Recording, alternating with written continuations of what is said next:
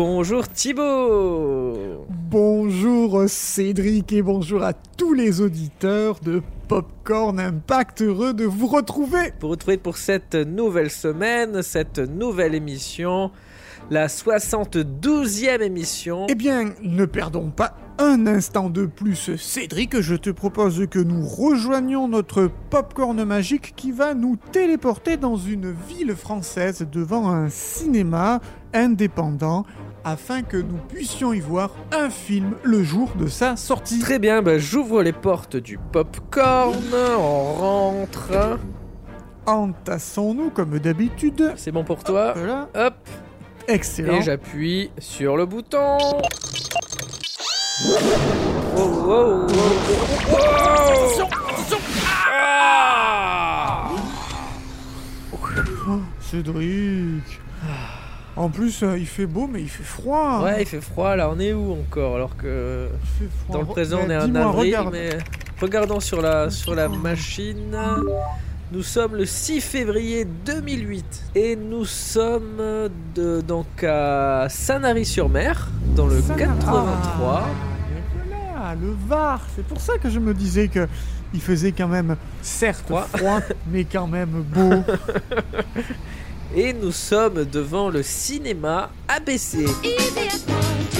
9 rue Gallieni à Sanary-sur-Mer, une salle et euh, plein de popcorn. Ah oui. Quel est le choix cette semaine? Alors le choix, il y a John Rambo, tiens, Pas mal. Juno. Ah mais Juno, on en a déjà parlé dans un, un Oui, ancien Popcorn c'est Impact, vrai. saison 1. Moi, je serais plutôt intéressé par cette affiche avec, me semble-t-il, la statue de la liberté dans un sale état. Ouais, c'est très intriguant ça. Cloverfield. Bah écoute, on va voir Cloverfield. Cloverfield. Je te laisse acheter le popcorn, je vais acheter les tickets et c'est parti. Vers l'infini et au-delà Nom de Zeus Lilou Dallas Mood qui passe. On va manger des chips. J'ai ce bel goût. Et voilà, on a les droits. Vous écoutez Popcorn Impact. Je m'appelle Robert Hawkins. Il y a à peu près 7 heures, euh, quelque chose a attaqué la ville. Euh, si vous avez trouvé ça, si vous regardez ça, c'est que vous en savez plus que moi sur la question.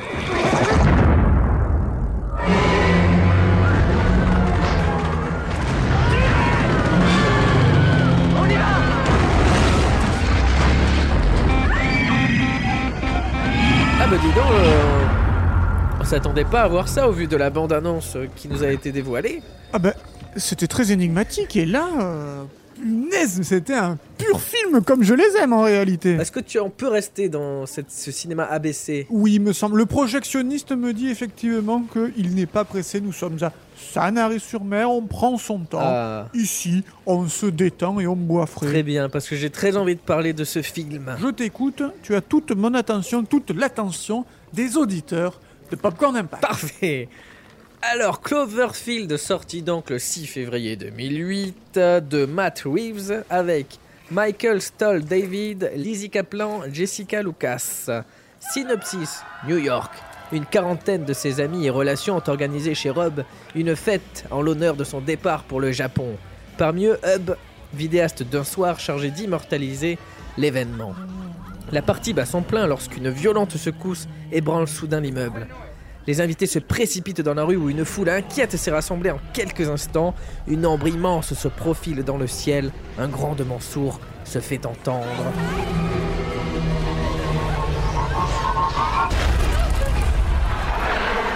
Et paf, la tête de la statue de la liberté s'effondre brutalement sur la chaussée.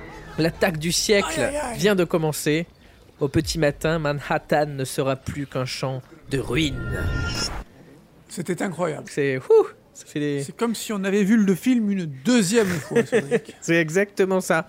Et donc, euh, comme on le disait, c'est mystérieux comme film euh, au départ. Et donc, euh, on va parler de ça aujourd'hui, de la, de la genèse du projet jusqu'à son impact. Oui. Et donc, tout commence. Il le faut. Il le faut, mais oui. Donc, tout commence en 2006, au Japon, alors que la promotion de Mission Impossible 3 bat son plein. J.J. Abrams, Jean-Jacques, qui, est, euh, qui en est le réalisateur, est alors au Japon pour la promo et en profite pour faire les magasins avec son fils. Ils entrent dans un magasin de jouets et là, ils y voient quoi? Des figurines de kaiju. Des quoi? Des kaiju, euh, ce qui traduit euh, signifie une bête étrange ou bête mystérieuse. Ce sont des, des monstres géants qui ont vu le jour dans les années 50 au cinéma et ils ont une particularité parce que contrairement aux monstres occidentaux, euh, les kaiju ne sont pas des forces du mal mais des forces de la nature et, et ils sont une réponse à ce que les hommes ont créé de mauvais. Et vous connaissez tous au moins un kaiju. Euh, Thibaut, je suis sûr que tu en connais un. Ah bah oui, euh, Casimir. Je suis le monstre qui fait rire.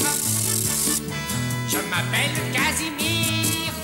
Peut-être en fait que tu voulais dire Godzilla. Ah ben oui, après Casimir, il y a Godzilla, le plus connu des kaiju. Et euh, parmi d'autres kaiju, donc il y a euh, en majorité les ennemis de Godzilla. Il y a Mothra, le papillon géant. Il y a Rodan, le pteranodon géant. Ils sont tous géants, donc euh, il y a Kumunga, l'araignée Géante. géante. Et plus récemment, dans Pacific Rim, on a aussi pu voir de bons gros euh, kaiju euh, se, se- se fighter avec des robots géants. Et donc, on disait le, le- le principal, le plus connu, c'est Godzilla. Godzilla. Godzilla. Puis, c'est, il a 30 films à son actif. C'est le seul vraiment qui a passé les frontières et qui a influencé de grands noms du cinéma comme Steven Spielberg qui a grandi en regardant ses films. Rien que ça. Et par exemple, pour son Jurassic Park, Spielberg avait dit s'être inspiré du, du kaiju, donc de Godzilla, qui est pour lui le plus magistral de tous les films de dinosaures, car il vous a fait croire que cela est réellement arrivé. Et alors sinon, euh, Jean-Jacques Abrams, c'est son fils là, dans le magasin Ouais. de jouets. Qu'est-ce qu'il faisait? Ah ben oui, oui, oui, ben, euh, justement, donc dans ce magasin, il y a des figurines de euh, kaiju et il y a des figurines de Godzilla. Et donc là, euh, Jean-Jacques a dit Je me suis rendu compte à quel point ce monstre né dans les années 50 était encore au centre de la culture du pays. J'ai pensé qu'il fallait aussi en Amérique un monstre de cinéma mémorable.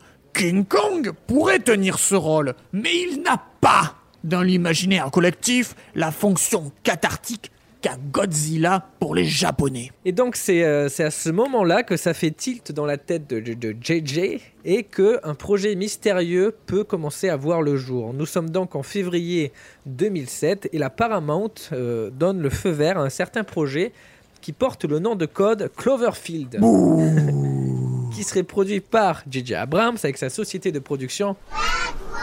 Et il va être réalisé par Matt Reeves et écrit par Drew Goddard Le fils de Jean-Luc le fameux fils de Jean-Luc, ouais. et ces trois-là commençaient à peine à l'époque à se faire un nom. Euh, J.J. Abrams, on le présente plus. En 2007, il est connu pour ses séries Alias et Lost. Et il vient de réaliser son premier film au cinéma, Mission Impossible 3. Et après, bon, on sait euh, qu'il a fait certains, euh, certains films Star Trek ou encore Star Wars. euh, rien que ça. Du moment que ça commence par Star, ça lui va. Matt Reeves, lui, donc euh, d'abord, il était scénariste sur des séries et euh, au cinéma. Il a par exemple, euh, il a, il a coécrit le scénario de Piège en haute mer avec un certain. Steven Seagal Eh oui, dont on parlait il n'y a pas trop longtemps dans une autre émission. Et il a commencé à se mettre à la réalisation grâce à des, des pilotes de séries, dont Felicity, qu'il a créé avec J.J. Abrams. Ils sont poteaux depuis qu'ils sont gamins en Ah, fait. tout se lit. Tout se lit. Et Cloverfield sera l'un de ses premiers films en tant que réalisateur. Les deux premiers sont très mineurs et ne sont pas sortis en France. Voilà. Et après, il va réaliser La planète des hein. singes, l'affrontement et Suprématie. Et The Batman avec Robert Pattinson. Et Drew Goddard, donc le troisième des poteaux, a d'abord travaillé sur des séries en écrivant des épisodes de Buffy, alias et Lost. Et Cloverfield est son premier scénario pour le cinéma. Et ensuite, il va, être, euh, il va signer des films comme La cabane euh, Au fond du jardin. dans les bois, World War Z ou Seul sur Mars. Et au fond du jardin avec euh, en starring euh, Francis Carroll. Donc c'est vraiment leur premier gros projet à tous, euh, un projet très personnel parce que Mission Impossible c'est finalement une commande.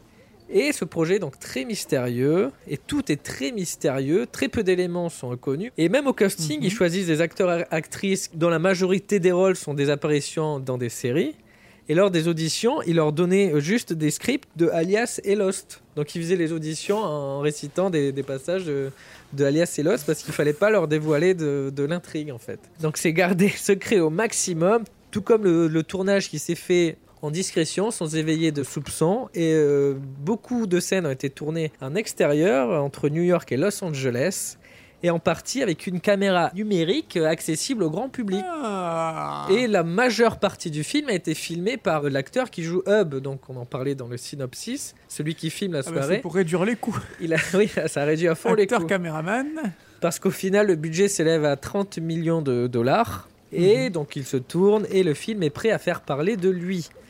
Il est présenté pour la première fois en été 2007. Donc il est diffusé sur Internet et dans les salles de cinéma avant un certain Transformers de la Paramount. Allez Nous sommes là.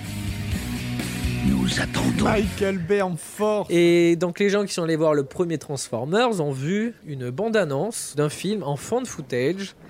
Et est-ce que tu peux nous, nous parler un peu du fan footage? Eh ben oui, c'est en fait, euh, on pourrait le traduire par enregistrement trouvé. hein. Et comme son nom l'indique, c'est un enregistrement qu'on aurait euh, trouvé. Une cassette vidéo, une pellicule, une, une vidéo brute. Et en fait, le but du found footage, c'est de vous montrer ces images brutes, souvent mal filmées, car filmées par des, par des amateurs, et ça renforce un peu l'immersion, et, et ça associe un peu à l'effet du réel. Et euh, cela a été, on va dire, très utilisé pour les films d'horreur. On se rappelle notamment du projet Blair Witch, de Rec, de Paranormal Activity, et, donc de notre Cloverfield. Ça peut sembler en fait tellement réel que ça peut euh, déranger, comme dans Cannibal Holocaust. Et oui, exactement, dans Cannibal Holocaust en 1980, c'était un des, premiers films à utiliser ce procédé et le réalisateur avait été accusé de meurtre. Rien que ça. Dans le film, il y a des reporters qui ont été envoyés en, en mission dans une tribu. On a perdu leurs traces et on a retrouvé en fait une, une vidéo. Et dans le film, ils revoient la vidéo. Et donc on voit cette vidéo en fond de footage. Et donc euh, il a été accusé de meurtre euh, parce qu'on croyait que les acteurs du film étaient vraiment morts. On pensait que de vraies scènes de cannibalisme, amputation ou viol avaient été filmées en fait. Et finalement, bah, au tribunal, il a, il a dit non. Enfin, c'est faux, c'est un film, ça reste un film. C'est très bien, mais c'est vraiment. J'ai regardé du coup un petit peu. Ouais, c'est c'est un peu dérangeant. C'est c'est vrai que c'est Ah bien oui, fait. ça- Et en 80. C'est malaisant. Ouais. Et en, en 80, euh, bah tu vois des. des- Il y a un homme nu à un moment, il lui coupe le. En direct, hein, tu vois, ce n'est pas coupé, il n'y a pas de montage, il lui coupe le, le- le sexe, tout ça. euh. Et tu Ah. vois ça, ça, le sang, tout ça, c'est très très dérangeant. Je comprends qu'à l'époque ça ait gêné. Donc il a avoué que tout ça est faux, sauf les animaux qui ont vraiment été tués pour le Ah, film. Pas bien. pas, c'est pas Jojo non plus, mais bon. Pas bien. Donc voilà, euh, ça renforce le réel, on y croit. Blair Witch, bah, il y, a eu- il y a eu tout un truc autour, on y a cru. C'est quoi cette histoire? Il y a vraiment une sorcière, machin. euh. Voilà, mais revenons à Cloverfield. C'est donc une bande-annonce d'un film en de footage qui est, qui, qui est montré, d'où l'utilisation d'une caméra simple sur le tournage. On comprend du coup. On y découvre donc des jeunes filmés durant une fête. Ça part, euh, ça part en vrille. Il y a des tremblements de terre. Là, là, là, il y a la statue, il y a la tête de la statue de la liberté qui est balancée. oui, ça- en fait, ça ressemble, ce que tu racontes, à, à l'affiche de New York 1997 de John Carpenter, là, avec la, la tête décapitée de la Statue de la Liberté. Yeah, bien vu, bien vu, bien vu. Et bah oui, il y a- donc il y a cette affiche avec la grosse tête euh, en pleine ville et des gens qui courent. Et c'est euh, évidemment une source d'inspiration pour euh, JJ et Matt Reeves. Et Matt Reeves avait dit. C'est une image incroyablement provocatrice. Et c'est cette vision qui a inspiré le producteur Jean-Jacques Abrams à dire Euh, Ça pourrait être une idée extrêmement intéressante pour un film. Donc oui. Oui, alors euh, Jean-Jacques a changé de voix hein, entre les différentes euh, les interviews. Et Matt Reeves a le même accent que Jean-Michel Apathy. Mais revenons encore une fois à la bande-annonce. Rien n'est expliqué, aucun titre n'est mentionné. On sait juste que Jean-Jacques Abrams est producteur et que le film sortira le 18 janvier 2008 aux States. Donc à la fin, il est écrit. Donc euh, aux États-Unis, ils mettent le mois avant le jour. Donc il est écrit à la fin 1-18-08. Incroyable. Incroyable. Ah, ça, ça, ça m'espante. Mais les gens croient du coup que c'est le titre au début. Et il appelle 1 18 08 parce qu'il n'y a pas de titre, donc ils pensent que c'est ça. Ah. Et le buzz est lancé, et là ça va être la folie furieuse. Euh, et, et les gens commencent à se questionner sur ce film mystérieux parce que ça incite vraiment à, on sait pas, on voit, on voit, on comprend pas ce qui se passe. Il y a New York qui est ravagé. Ça, ça rappelle évidemment le- les événements du 11 septembre. C'est la panique, euh, ils sont attaqués, il y, a des- il y a une tour qui explose, etc. Du, coup- du coup, ça c'est encore plus fort pour les gens qui veulent vraiment savoir. Catharsis. Et donc le marketing viral est lancé et Matt Reeves dira Notre idée était de mettre nos images dans la tête des gens d'une façon originale, contemporaine. Paradoxalement, Jean-Jacques et moi avons fait appel à nos souvenirs d'enfance. Et dans leurs souvenirs d'enfance, il y a un certain rencontre du troisième type de Steven Spielberg. Encore lui. Hmm, Décidément, son nombre plane. Ouais, il manipule quelque chose. Écoutez, Et donc il se remémore la bande-annonce du film qui était sorti à l'époque. Et cette bande-annonce était aussi très spéciale et très mystérieuse. Elle montrait des images tremblantes, donc euh, comme si elles étaient filmées pour un documentaire. Et une voix off parlait de mystérieuses histoires avec des extraterrestres. Et le but était de nous faire croire que cela était vrai. Et comme le dit JJ, Son effet sur notre conscience de jeunes spectateurs avait été stupéfiant. Donc voilà une des principales inspirations pour le teaser et le film évidemment en lui-même. Et la deuxième inspiration se trouve dans les vidéos qu'ils ont cherchées sur Internet, donc euh, des vidéos qui ont été postées sur YouTube, Euh, donc des vidéos de personnes anonymes euh, en soirée, en fait, en soirée privée. Et ils voulaient jouer sur la YouTubisation du monde, de la multiplication des vidéos amateurs accessibles à n'importe qui. On filme en permanence, on va filmer. S'il y a quelqu'un qui tombe dans la rue, on va filmer. Enfin, c'est voilà, c'est ce qu'ils veulent montrer. Et Cloverfield, c'est un peu ça. avant d'agir. Au lieu de, de- de se sauver, on essaie de filmer un maximum pour avoir de, de grosses images fortes et les partager. Donc voilà, c'est grâce à YouTube et Spielberg qu'ils ont eu l'idée de ce euh, trailer mystérieux sans titre. Et en parlant de titres, il y en a eu des, euh, des, des flopés. Des, flots, des palanqués. Donc au tout début, quand le nom a été déposé, c'était Cloverfield, que tu traduirais en français poétiquement par... euh, Le chant de trèfle. ah, c'est beau, c'est très poétique. Donc c'était alors le nom du projet, le titre de travail, le working title, un terme très banal qui désigne en vrai Cloverfield la sortie de l'autoroute qui mène au bureau de Batrobot à Santa Monica. Ah. Et donner un titre bateau est assez courant à Hollywood parce que ça sert à protéger les gros films euh, d'éventuels euh, espions ou, et donc euh, d'éventuelles fuites. Ah ben oui, Donc, comme sur le. Titanic par exemple, qui avait des fuites après l'iceberg. Eh Oui, il n'y en avait pas qu'une, hein. ils ne savaient plus quoi faire. Et tiens, est-ce que tu aurais des exemples de titres de, de, de blockbusters avec les. Est-ce que tu aurais les, les titres de, de travail de, qui ont servi de base Ah ben et oui, qui ont essayé de camoufler les tournages? Bien sûr. Et bien par exemple, euh, Iron Man 2 euh, avait comme titre de, de- de tournage Rasputin.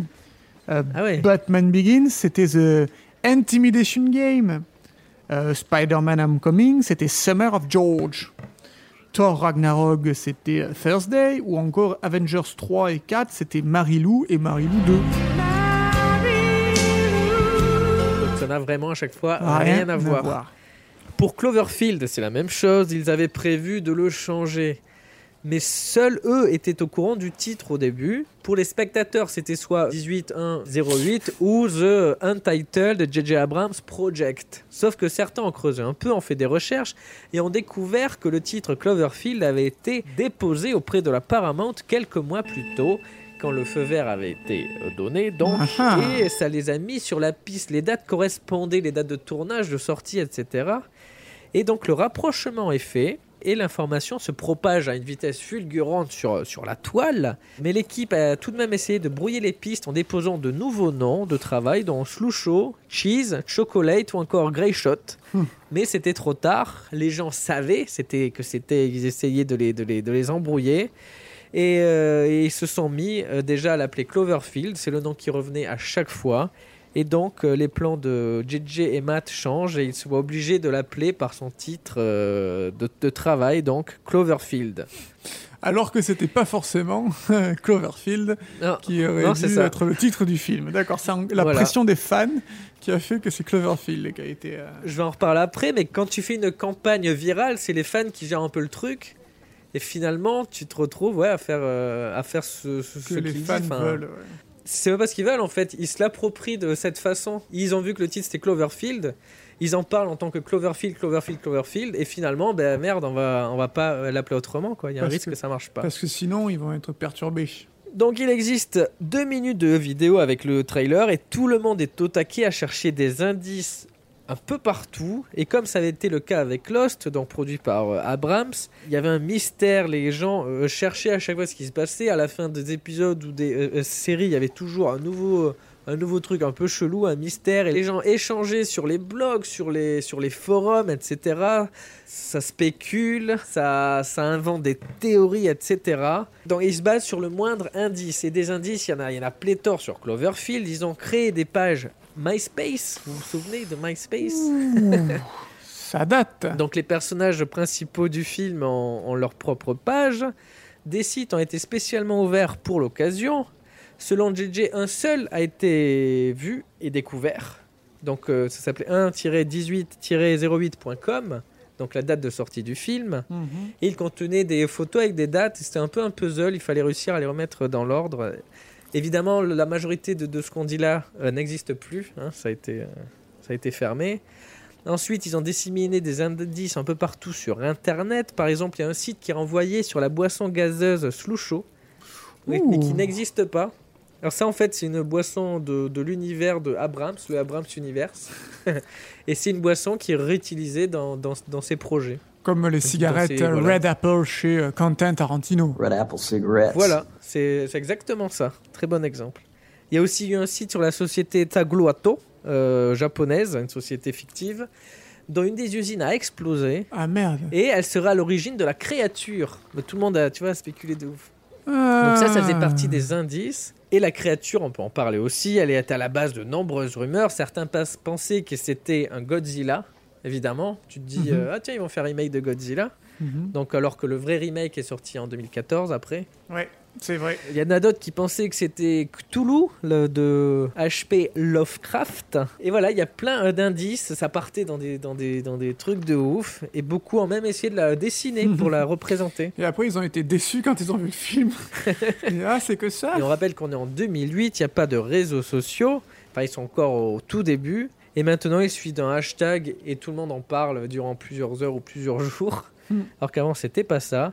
Et pour créer un buzz, il faut accepter euh, de perdre le contrôle de, de la promotion de son film, en fait, pour faire un marketing euh, viral. Mhm. Et ça a très bien pris sur Cloverfield.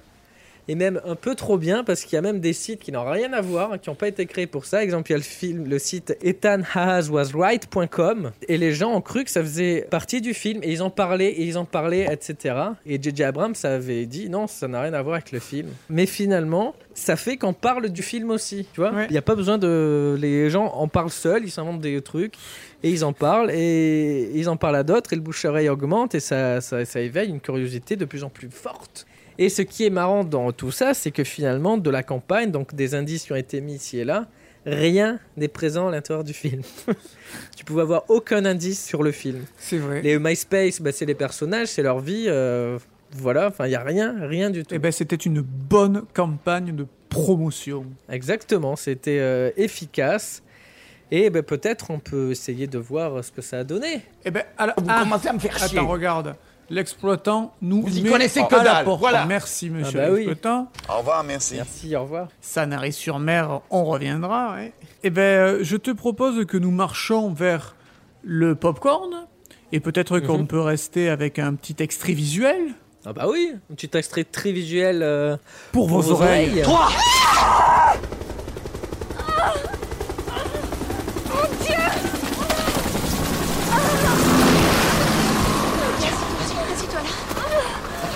Je sais, je sais. Je sais, je sais, ça va aller mieux. Ça va passer. On fait vite. mon Dieu Oui, ça fait mal, je sais, ça fait mal. Ouais, c'est, c'est pas ma scène favorite, mais c'est vrai qu'elle est pas mal. Elle, elle est assez Elle est, visuelle. assez visuel, ouais. Un peu trop visuel peut-être. Voilà, ben, nous sommes devant le popcorn. Écoute, est-ce que tu veux que je mette une pièce dans la machine à humains pour savoir si ça a été un impact ou pas un impact? Je veux mon neveu. C'est parti 839 000 entrées en France. 839 000 humains. C'est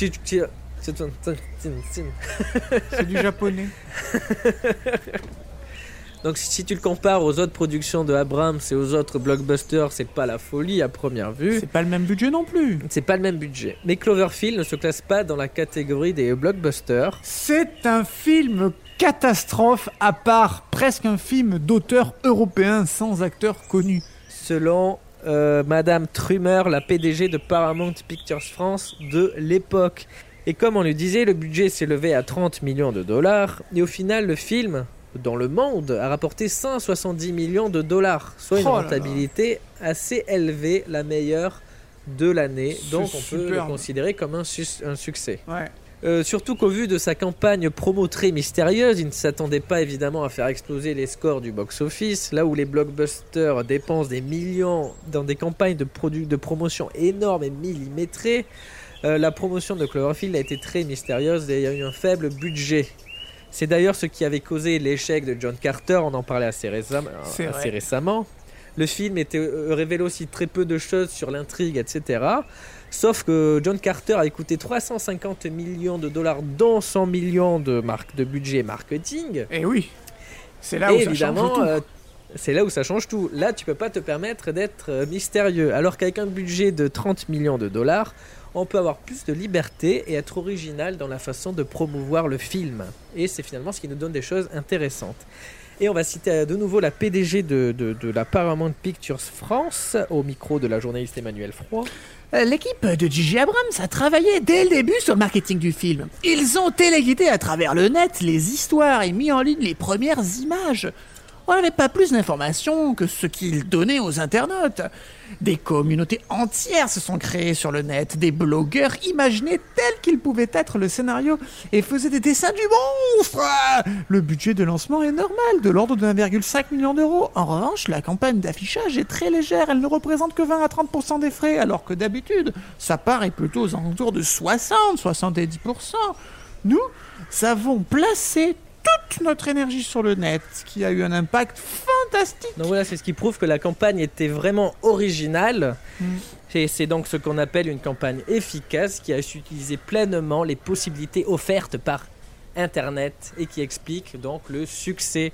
Le su que c'est, ouais. Mais évidemment, si fou, hein. personne euh, n'était pris au jeu et n'avait euh, participé et avait- n'avait changé sur les forums, ça aurait été plus compliqué Oui. et personne ne serait allé le voir parce que, parce que ça aurait pas créé En ça. même temps, il n'a pas coûté trop cher. Oui, c'est sûr. aurait c'est pu sûr. essayer de surfer, euh, faire vite fait une bande-annonce classique et d'essayer de récolter Ouais. un petit peu, quoi. Qui sait Oui, voilà, c'est ça. Ils en auraient peut-être fait une autre. Who knows? Mais ils ont pas- on- voilà. Comme on dit Who knows? Et en plus, le succès n'était pas gagné parce que donc le, le fan footage est un genre à part. Il y avait eu euh, Blair Witch euh, dix ans avant qui a, qui a fait aussi un score de ouf par rapport à son budget. Et euh, beaucoup s'y sont essayés après lui et se sont euh, cassés la, la margoulette euh, et ont dû passer par la case vidéo. Ah ouais, la barigoule même. Cloverfield a donc réussi à réitérer ce euh, succès et a même relancé un intérêt pour le genre de, de- du film fan footage. Allez, trop fort. Et s'en sont suivis Paranormal Activity, Projet X ou même Chronicles. Ouais, grave. Évidemment, aussi ce qui joue, c'est que le film est, est pas trop mal et ça aide à faire un bon bouche à oreille. Faut pas l'oublier, ça, c'est quand même le plus important. C'est la important. qualité intrinsèque du film. Parce que le film qui sont sortis après Projet Blair Witch, bah, c'était un peu des, des mirdasses. un peu de la, voilà. De la Et d'ailleurs-. Que nous dit le site qui recense les critiques Rotten Tomatoes Euh, Rotten Tomatoes. Alors, pour Cloverfield, pour la presse, avec un total de 209 critiques presse, on est à 77 tomates fraîches. Ah. Et pour les spectateurs, sur un total de 420 000 critiques, on est à 68%. Cédric, c'est du popcorn. Donc c'est bien, ça c'était apprécié. Apprécié. Et ça, ça a permis évidemment de créer un bouche à oreille et toute une communauté de Cloverfield qui s'est re-réveillée 8 ans plus tard parce qu'évidemment il y a du succès. Donc on pense à des suites, ça arrive souvent. Machine Dans Afrique, machine Impact. Afrique. Donc 8 ans plus tard, il y a eu 10 Cloverfield Lane. Euh, lui aussi euh, a été réalisé dans le secret euh, absolu et n'avait au départ aucun lien avec Cloverfield. Il était produit par Ensurge Pictures, la filiale de films à petit budget de la Paramount. Mais le studio a fermé, le projet a été réécrit à la demande de la Paramount par euh, Daniel Cazé et Damien Chazelle, le réalisateur de La La Land. Eh, Allez ça, on s'y attend pas. Pour qu'il soit rattaché à Cloverfield. Donc ce n'est que quelques temps avant la- la sortie qu'ils ont annoncé que c'était la suite donc, du premier, à la surprise générale. Mais après, ça n'a rien à voir, c'est pas du fond de footage, c'est un Non, huis oui, clos. c'était un bon film. C'est tellement bien ce film. Ouais, il est vraiment bien, il est vraiment cool. Et d'ailleurs, euh, que dit Rotten Tomatoes? Le Rotten Tomatoes, ils disent pour 306 critiques presse, 90% tomates fraîches certifiées, Cédric, là. hein. C'est énorme là, là c'est énorme. Et, et pour l'audience sur 60 000 critiques, 79, ça c'est un popcorn pour 10 Cloverfield Lane. Et donc là, on se dit, bah, peut-être dans 8 ans, ils vont encore nous sortir un, un Cloverfield 3. On se le dit. Tu vois, de, de derrière les fagots. Est-ce qu'ils vont nous le sortir? Et du coup, les gens se mettent à guetter les films en cours. Peut-être que Abrams a caché des, des À indices. spéculer Ah, oh, à se péculer. À se spéculer à travers Star Wars peut-être. Et justement, en 2012, un certain film, God Particle, les particules de Dieu, a euh, été évoqué. Mhm. On en reparle lors de la promotion de 10 Cloverfield Lane. Mhm. Et en octobre 2016, le lien avec Cloverfield est confirmé. Et en 2018, lors de la finale du Super Bowl, donc ce gros rassemblement sportif qui rassemble 100 millions de téléspectateurs américains devant leur la télévision, Ah, Là, c'est la folie.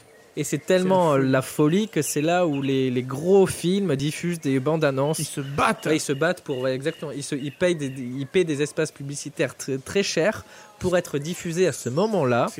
Et là, donc, en pleine soirée, euh, pendant le match, il y a la bande-annonce de- d'un certain Cloverfield Paradox qui est présenté. Et ici, pas de place à la discussion et autres théories parce que le film est écrit donc sur Netflix et ils disent qu'il est dispo là, maintenant, C'est tout de suite.